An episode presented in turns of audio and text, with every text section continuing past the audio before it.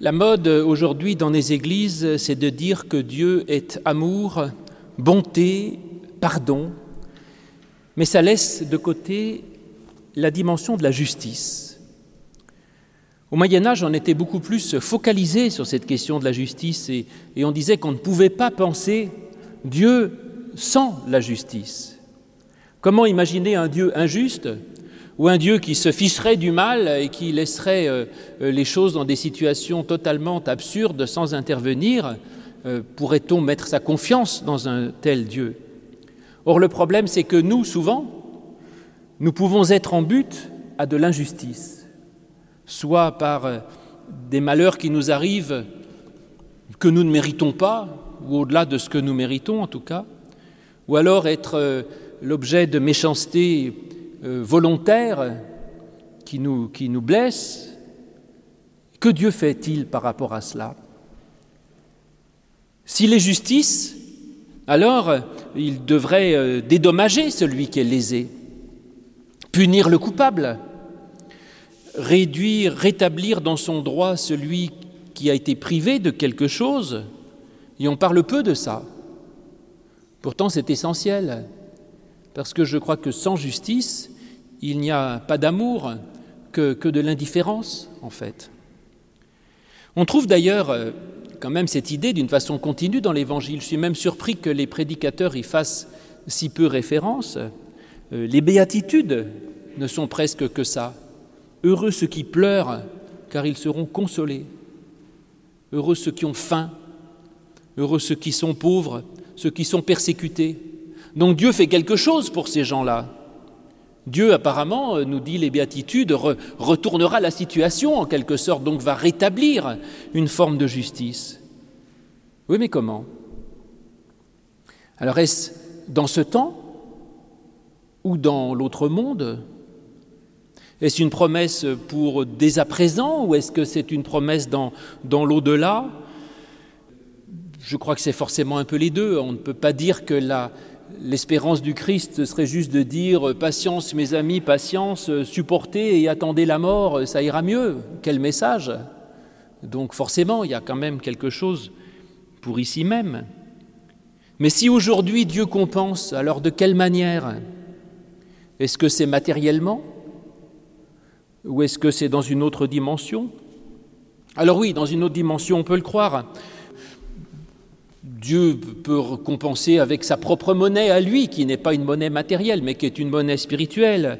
Par exemple, quand le Christ dit il y a plus de bonheur à donner qu'à recevoir, on comprend que Dieu compense par du bonheur bah, ce que l'on perd à donner, autrement dit. Bon.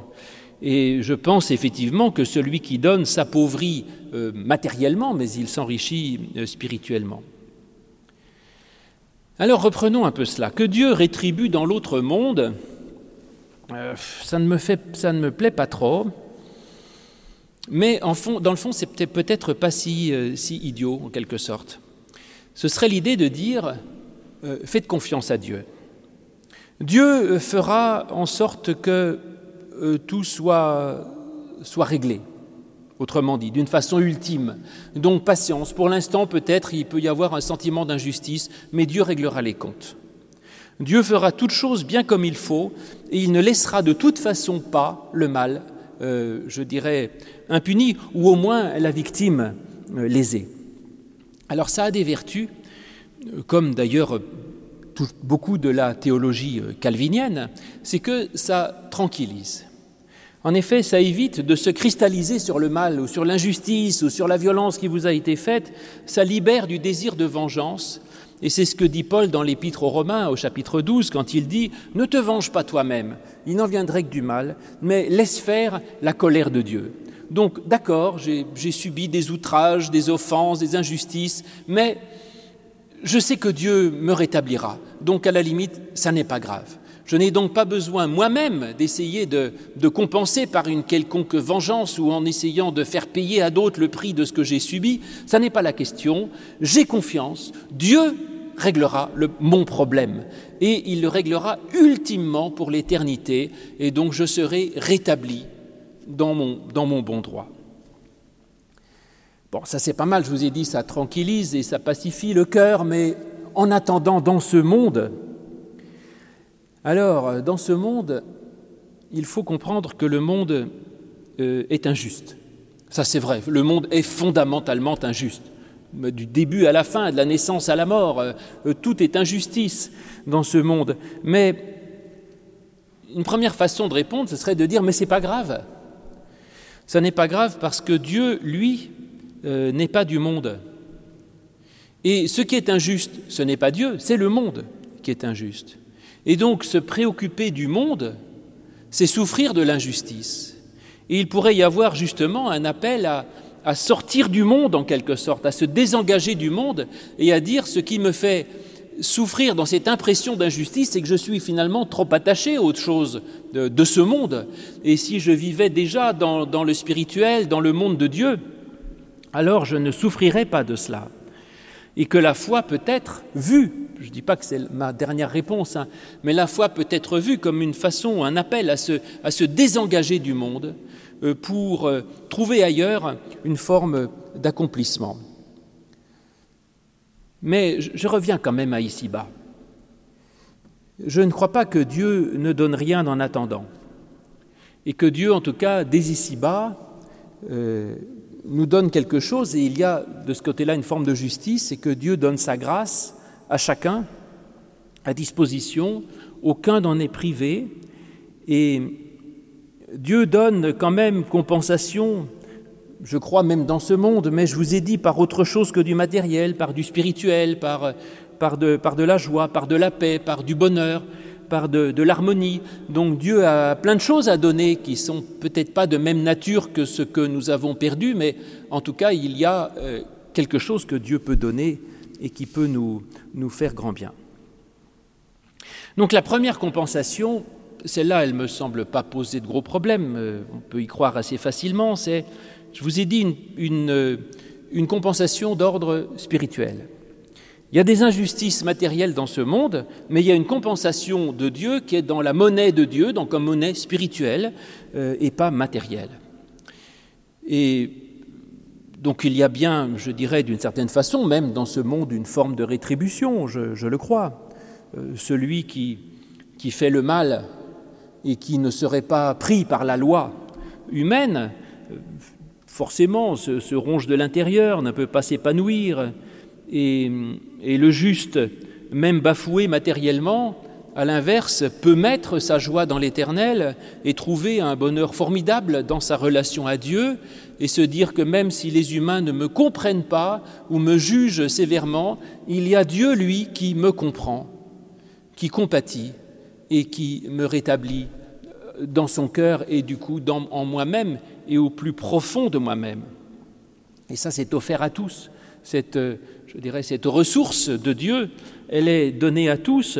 Dieu est source de mille biens et euh, faire le bien ne donne pas des chances matérielles, mais donne des récompenses formidables en, bonheur et en, paix intérieure, en, grâce. Et donc, il y a effectivement, en tout cas, Dieu ne laisse pas celui qui souffre sans, sans ressources. Alors je vous disais, il y a aussi certainement euh, une autre manière avec laquelle Dieu compense, alors peut nous aider d'une façon plus matérielle, parce que c'est bien beau de se désengager du monde, mais euh, on est quand même dans ce monde en attendant. Ça, ce serait une compensation que je pourrais appeler, je sais pas, d'ordre psychologique. C'est-à-dire que Dieu ne va pas peut-être rétablir magiquement ma situation, mais il peut me donner à moi les ressources qui me permettent de trouver la force de ressusciter, de me relever, de repartir et de reconstruire euh, ma vie, même matériellement en quelque sorte. Donc je dirais que Dieu ne donne peut-être pas euh, tout, tout livrer la compensation ou la justice, mais Dieu nous donne la, justice en, en kit, je dirais comme on disait autrefois ou euh, comme Ikea, vous achetez, vous avez une armoire, bah oui, c'est pas tout fait, mais il y a tout, tout ce qu'il faut, tous les écrous, les boulons, les planches, les machins, tout est prêt. Et c'est à vous de le, construire. Donc Dieu nous donne cette, euh, je dirais, cette ressource par morceaux, et nous donne la possibilité de nous redresser, de nous relever et de repartir. Et donc il n'y a jamais à désespérer, parce que je crois qu'avec Dieu, tout mal peut être surmonté. Dieu ne permet pas que la victime soit enfermée dans le mal, soit écrasée dans le mal, réduite à néant, mais il lui donne toujours la possibilité de sortir de ce mal et de ne pas rester dans l'état de victime. C'est d'ailleurs la demande fondamentale du Notre Père. Hein. Ne nous laisse pas être enfermés dans l'épreuve, ne nous laisse pas être, je plus comment on dit maintenant, ne nous soumets pas à la tentation, ne nous laisse pas être enfermés en tentation, quelque chose comme ça. Ne nous laisse pas être enfermés dans l'épreuve, mais délivre-nous du mal. Et ça, c'est une chose formidable que Dieu peut, nous offrir. Mais est-ce qu'on peut aller plus loin? Est-ce que Dieu peut rétablir quand même ici-bas, euh, à part une forme de justice? Parce que quand on a lu cette conclusion de l'histoire du jeune homme riche, euh, Jésus dit aux disciples, il n'y en a pas qui ait quitté femme, terre, maison, enfant et même terre et maison, etc., qui ne reçoivent au centuple euh, terre, maison, etc. Donc on se dit, oui, recevront au centuple dans l'autre monde, mais Jésus insiste bien pour dire, dans l'autre monde et dans ce monde-ci. Alors ça, c'est une vraie question, parce que est-ce que vraiment, alors si j'ai une femme, et que je deviens veuf, je vais avoir 100 euh, femmes dans ce monde? Non. Donc évidemment, il faut peut-être pas le prendre d'une façon trop matérielle. Ou si ma maison brûle, est-ce que j'aurai 100 maisons? Non. Euh, et si la cathédrale de Nantes brûle, il va y avoir, Dieu va construire 100 cathédrales à Nantes? Non. Donc il faut peut-être réfléchir un peu plus. Mais il y a quand même l'idée dans l'autre monde et dans ce monde-ci. Alors dans ce monde-ci, je vous l'ai dit peut-être que c'est d'une façon un peu imagée, mais peut-être que c'est plus matériel que ça. Et dans ce cas, est-ce que Dieu fait quelque chose pour lutter contre les injustices terrestres Ou est-ce que vraiment euh, il s'en fiche parce qu'il dit que le monde ne compte pas? Eh bien, je crois, moi, que Dieu se préoccupe du monde terrestre. Et je crois que le Christ ne s'est jamais montré comme indifférent aux maux terrestres. Il voit un malade, un lépreux, il le guérit, il souffre. Il aurait pu lui dire c'est pas grave, dans l'autre monde, tu peux, même si tu es paralysé, tu peux avoir une vie formidable. Il le guérit, donc Dieu se préoccupe du monde terrestre. Et je crois que dans ce cas, Dieu, le fait est que Dieu n'agit pas directement dans le monde. Je ne crois pas que Dieu agisse directement dans le monde, ou en tout cas pas très rapidement, mais que le moyen d'action de Dieu dans le monde passe par euh, ses fidèles. Voilà. Nous sommes l'armée de Dieu. Nous sommes ses phalanges, en quelque sorte ou pour parler bibliquement, euh, comme le dit Paul, nous sommes le, corps de Dieu, c'est-à-dire ce qui permet d'agir dans ce monde. Notre corps, c'est ce qui nous permet d'être au monde. Nous sommes ses oreilles pour entendre le cri du malheureux. Nous sommes ses mains pour prendre par la main celui qui trébuche. Nous sommes ses bras ou ses épaules pour porter celui qui n'a plus la force et pour l'arracher hors de la boue Spinoza disait cela, Spinoza disait, les, les mains de Dieu sont nos propres mains, et Dieu agit dans ce monde matériel par l'intermédiaire de ceux qui l'inspirent. Et donc, si nous voulons croire que Dieu agit concrètement dans ce monde contre l'injustice, la première chose à faire, c'est qu'il y ait des chrétiens qui se mobilisent contre les injustices matériel et pas simplement en prêchant tout va bien dans l'autre monde, ça ira, gardez confiance. Hein. Nous avons un devoir d'agir contre l'injustice matérielle ici dans ce monde. Donc le problème, c'est pas tellement de savoir euh, ce que fait Dieu. La question, c'est et toi, que fais-tu là contre l'injustice fondamentale qui est dans ce monde? Que fais-tu pour lutter contre cela? Parce que le rôle humain est un rôle divin. La justice humaine doit se sentir au service de la justice divine, rétablir le droit, défendre le plus faible.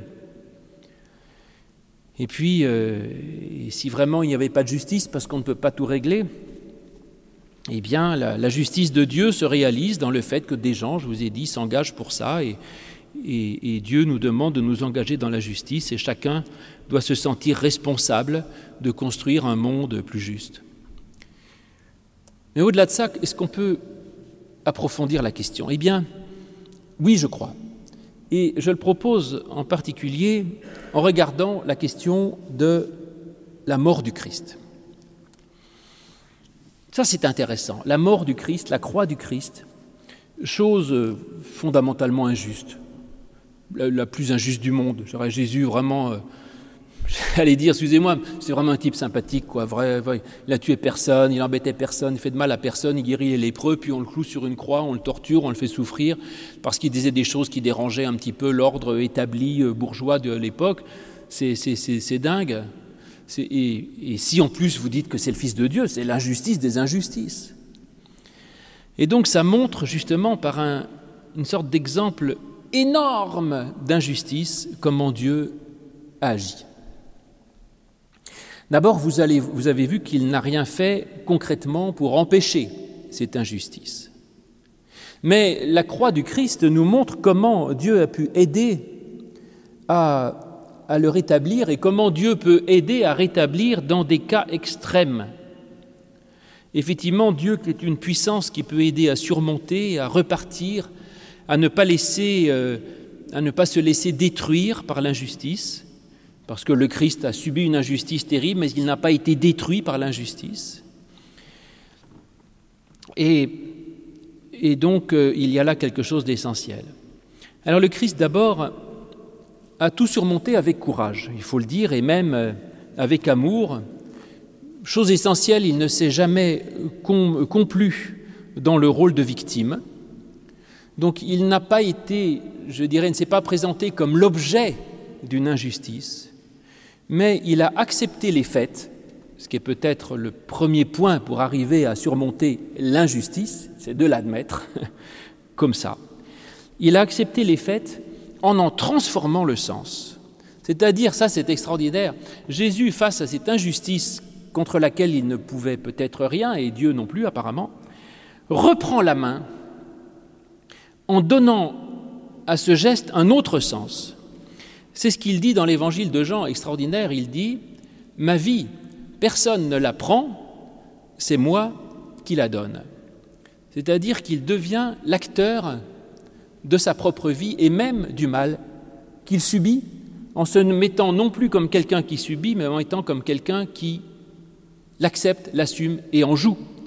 C'est quelque chose contre lequel qu'on retrouve dans la, piété catholique romaine, contre lequel j'ai longuement lutté, je continue de lutter, mais il y a une forme de, justesse là-dedans, quand dans la mystique catholique, les gens qui souffrent disent ⁇ J'offre mes souffrances au Christ ⁇ Bon, je trouve ça terrible parce qu'il y a l'idée que les souffrances pourraient être rédemptrices et qu'on offre ces souffrances au Christ pour sauver des âmes du purgatoire. Enfin, il y a tout un, un calcul un peu médiéval. Mais l'idée, psychologiquement et spirituellement, est génialissime. C'est que du coup, je prends moi, je deviens sujet, si vous voulez, de ma propre peine et c'est moi qui en deviens le maître pour en faire quelque chose. Ça, c'est génial. Il faut absolument penser à ça. Parce qu'avec l'aide de Dieu, tout mal qui nous est fait peut devenir un trésor pour apporter d'autres biens, si nous arrivons à le transformer en bien. C'est aussi ce que dit toujours Paul dans ce magnifique chapitre 12 de, Romains que je vous ai lu euh, tout à l'heure.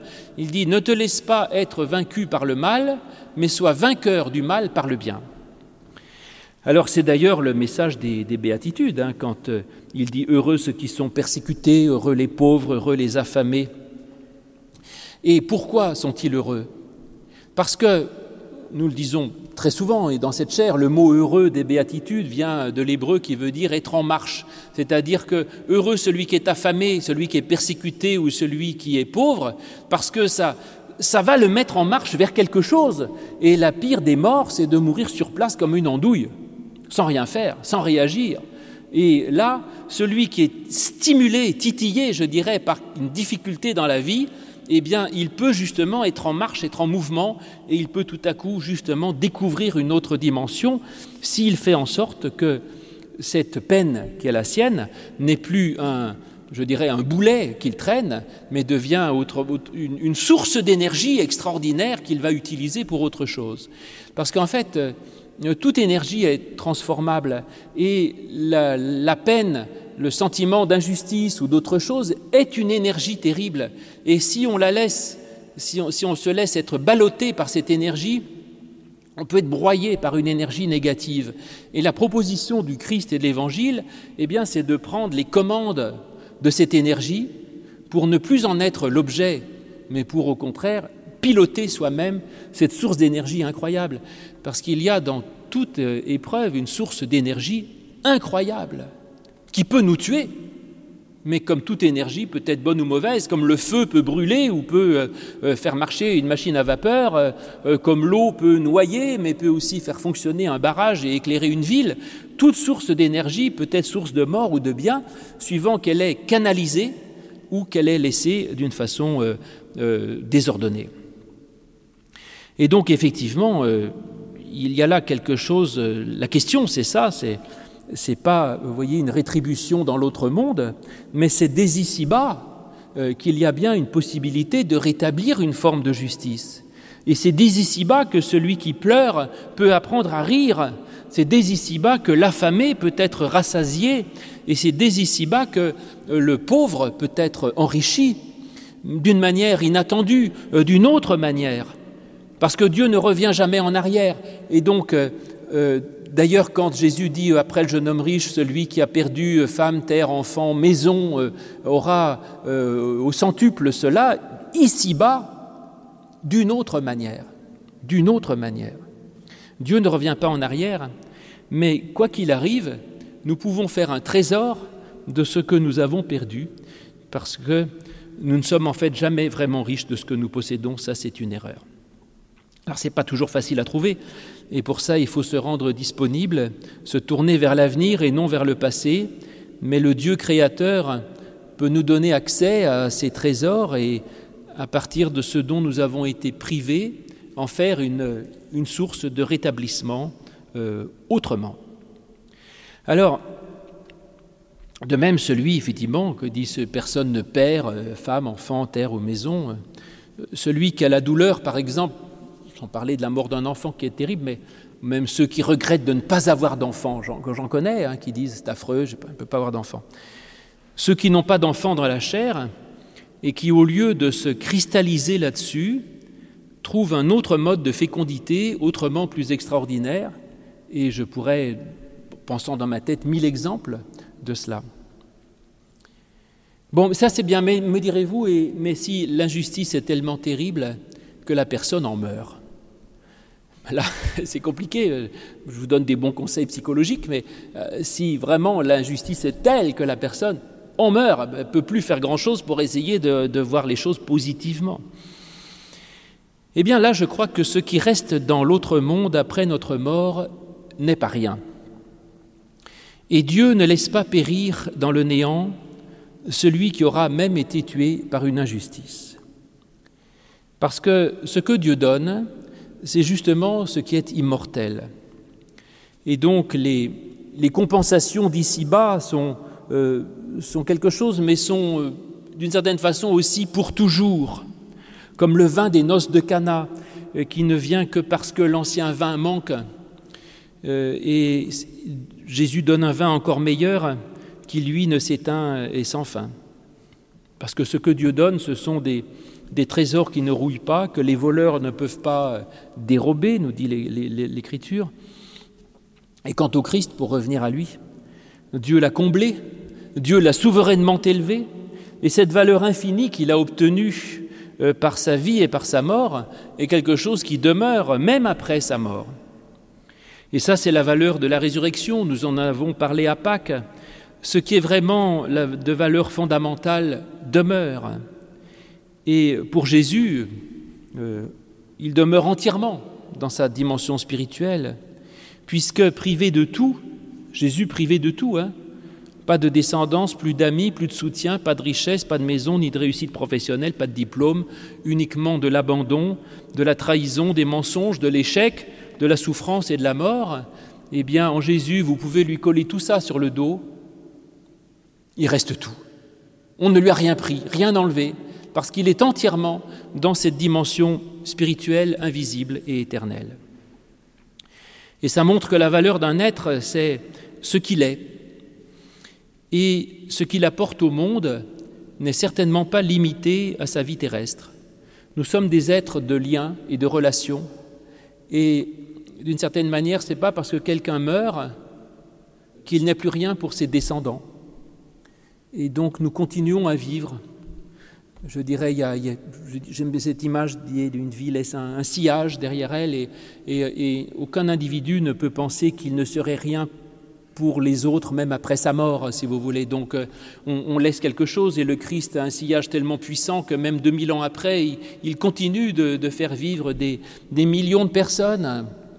Et donc oui, notre vie ne se limite pas à ces quelques heures, minutes, années où nous pouvons euh, agir concrètement pour euh, caresser un chien ou pour euh, nettoyer un jardin ou pour soulager quelqu'un justice. Donc la valeur d'un être est d'un autre ordre et cela tout le monde le fait à son propre niveau. Notre vie ne se limite pas à nos petites réussites matérielles, ni même à nos blessures d'amour-propre, je dirais. Hein. Mais nous sommes invités dans tout l'Évangile à nous concentrer sur la valeur fondamentale qui justement est l'être même, qui lui est en Dieu, sauvé par Dieu et, régénéré pour l'éternité euh, par Dieu. Donc voici mes amis, Dieu est amour. Certes, on le dit régulièrement, mais je crois aussi que Dieu est justice. Et je veux croire, et je crois très profondément que Dieu est justice parce qu'il m'aime. Et que Dieu, comme dit le psaume 9 au verset 11, le psalmiste dit Jamais, ô Dieu, tu n'abandonnes ceux qui te cherchent. Je le crois très profondément. Jamais Dieu n'abandonne ceux qui le cherchent. Et donc, ayez confiance.